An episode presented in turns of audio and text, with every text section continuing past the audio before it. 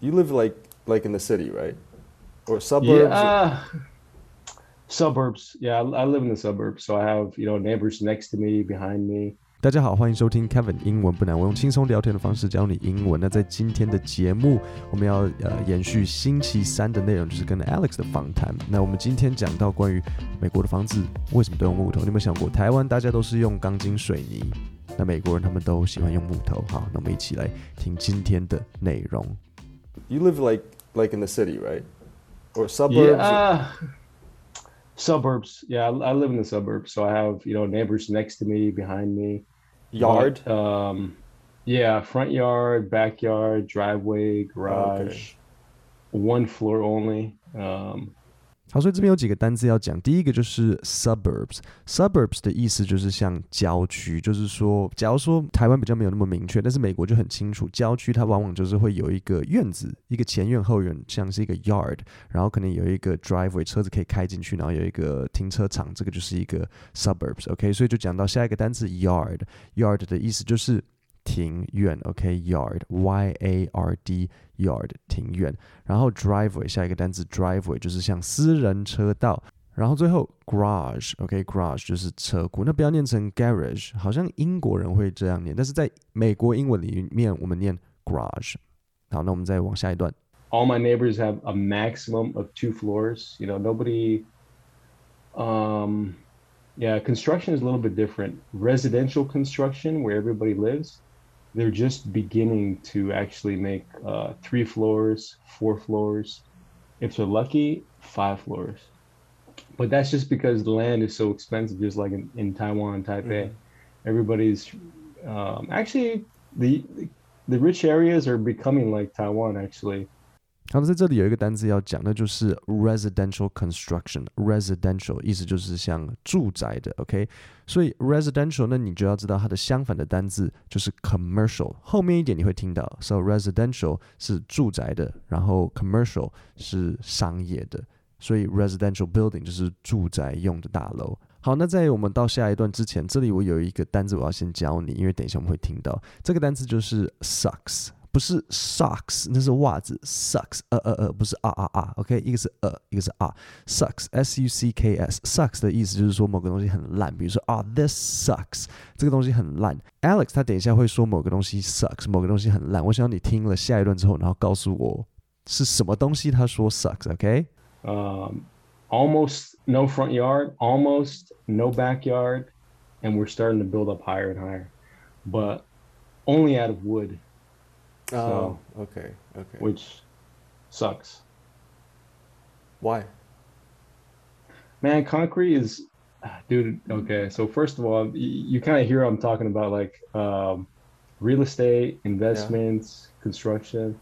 That's one of the things I'm really interested in, and I got to see a lot of that stuff in Taiwan. Um, concrete is, um, it it depends if if the labor market, if the people that have skills can build concrete, I would say it's easier 好，那有没有听到什么东西 sucks？他说他没有明讲，他不是说哦这个东西 sucks，他是用呃关系代名词。那你有没有听到他说 only out of wood，which sucks？所以他说木头做的房子 sucks。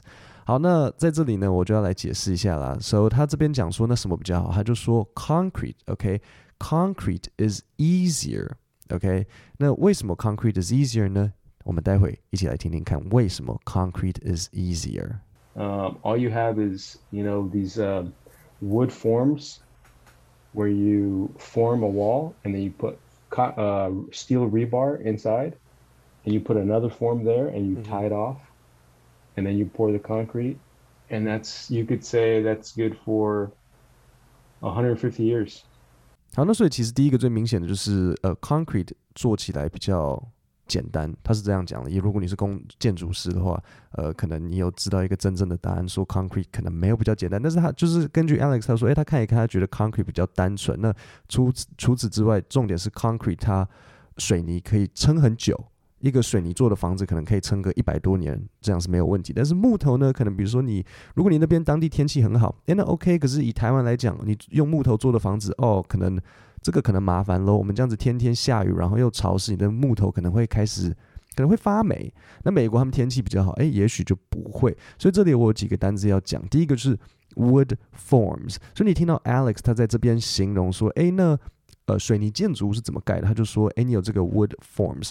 wood forms 就是像隔板，木头的隔板。你你们如果有看过那个盖大楼，是不是会看到它先有一个像是隔板的东西，然后它里面放什么？他说，you put steel rebar inside。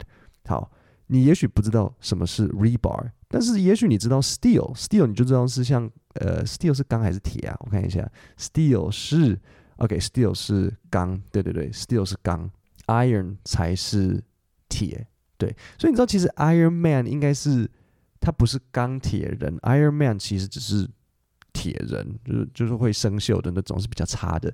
So steel 是钢，那你不知道什么是 rebar，可是你听到钢，然后你可能看过盖房子，那我问你嘛？你那个水泥的中间会是什么？钢筋呢？So steel rebar 就会是什么？Steel rebar 就会是钢筋，Yeah，steel rebar 是钢筋。So steel rebar inside，然后你把它绑起来，然后哎，这个东西就 good for one hundred fifty years。所以你就听到 Alex 他说，呃，it's good for one hundred fifty years。Good for 就是说，哎，这个东西它 OK，就是一百五十年。好，那么再往下一段听听看。It's um can get water damage, it can get fire damage. Um, earthquake. Um, it depends if they if they build it correctly, but you know it can withstand earthquakes. But in the U.S., you know, I don't know. We're using like 200 year old technology. We're building things out of wood, and it's not um, the air sealing to keep uh, the cold air inside and the hot mm. air outside. Sucks with uh, um, wood houses. 好，那所以这边我们就听到几个单词：water damage、fire damage。所以他就说，诶，concrete 做的房子不怕什么？concrete 水泥就不怕水啊，然后也不怕火，对不对？就是水泥不太怕火烧，基本上吧，相较于木头啦。 So water damage、fire damage，那我们就把这个学起来，因为什么东西也是不处理 water damage，我们的 iPhone 跟我们的手机，它就会写说，哦，we do not cover。water damage。如果你掉到水里面，哈哈，那就是你自己的问题。So we do not cover，我们不保护 water damage。好，那么再往下一段听听看。I have noticed that in the U.S. houses are are mostly made of wood. I, I never knew why. I thought maybe it's like it's a culture thing. Like Americans, they prefer the Japanese look culture. or yeah, definitely. 所以这边呢，我就讲到说，哎，我有发现说，美国房子主要都是呃木头啊，我不知道这是不是一个嗯 culture thing，是不是一个他们的文化？嗯，Alex 他就开了一个小玩笑，他就说，哦，对，Japanese culture 是日本文化影响。那当然，当然不可能啊，他没有受日本文化影响。其实讲到日本文化，我以前一直听到说， 呃，比如说大家会讲说，哦，台大或是总统府这是日式建筑。那我第一眼看，我想说。这没有那么像日本人的建筑物啊！日本建筑物不是都是应该要合适，然后就榻榻米的那种感觉嘛？那当然，我长大了之后我才知道说，那我没有了，只是因为他当时日本日本人的那个时代，他们是在模仿欧洲人，所以其实那些建筑物是比较可能比较像西方人的东西。不然，真的真的来讲，日式可能要要有一个拉门，总统府的那个大门可能是一个很大的合适这样的感觉。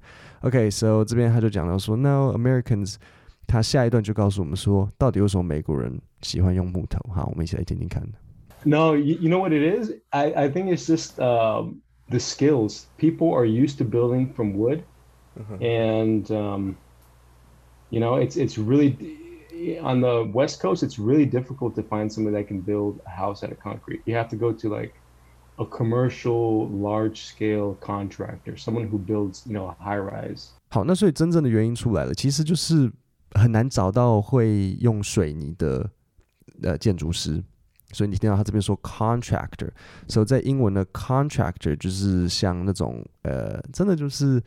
师傅的这种感觉，contract 就是你可以聘请一个不一定是大公司，可能是一间小公司，然后他会盖房子，然后就来帮你盖，这个就是一个 contractor。那记不记得我前面一开一开始跟你说，哎，你要记得 residential 的意思，residential 是住宅的。那这里我就听到，我们就听到相反的那个字来，就是 commercial，commercial 就是商业的、商办的。所以他就说你很难，尤其是在 West Coast。那记得 Alex 他是哪里人？他是 California 人，所以他就说 It's really difficult to find someone that can build out of concrete。你很难真的找到可以去用水泥做的做房子的人。你要去找那种大型的商业大楼的那种呃师傅，你看可能不是师傅啊，就是那种工程师，他才知道怎么，因为只有大楼才会用水泥，所以你很难找到有人家可以盖自己的那种家用小房子，然后是用水泥的。OK，好，那我们再往下听一下。Mm-hmm. But just like um, you know, if you just look for a regular contractor, no way. If you ask him to build concrete, he's gonna he's gonna laugh and say, "Man, what do you think this is, Taiwan?"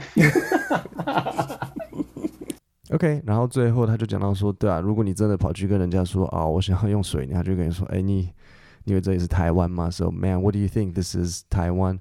So 其实真正的理由就是他们的习惯。然后我也上网去查了一下，为什么美国人他们不用，尤其是呃西岸的人，加州人，他们为什么都是用木头？真的就是他们的习惯，他们以为，他们认为说，哎，木头比较呃不容易。